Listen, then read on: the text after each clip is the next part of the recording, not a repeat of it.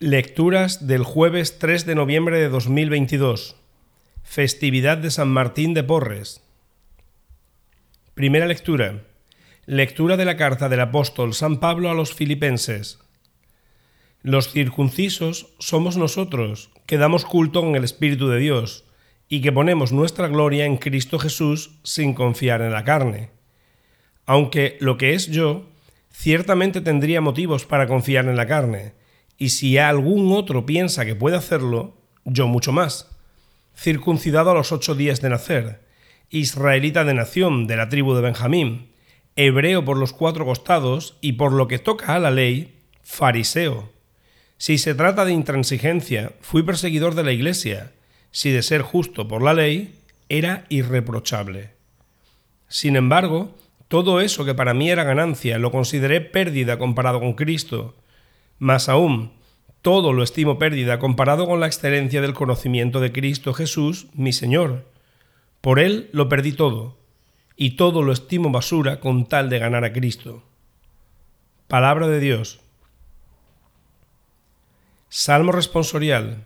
Que se alegren los que buscan al Señor.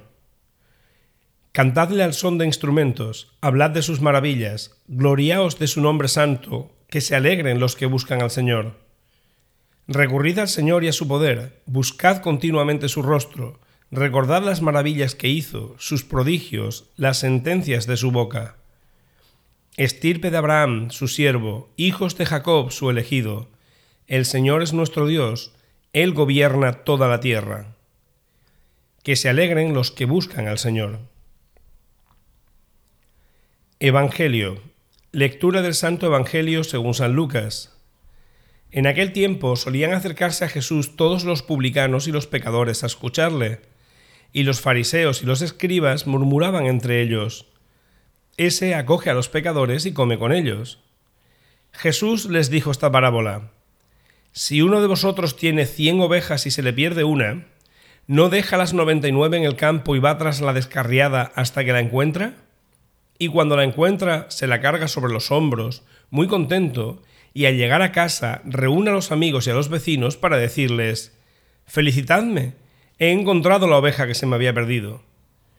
Os digo que así también habrá más alegría en el cielo por un solo pecador que se convierta que por noventa y nueve justos que no necesitan convertirse.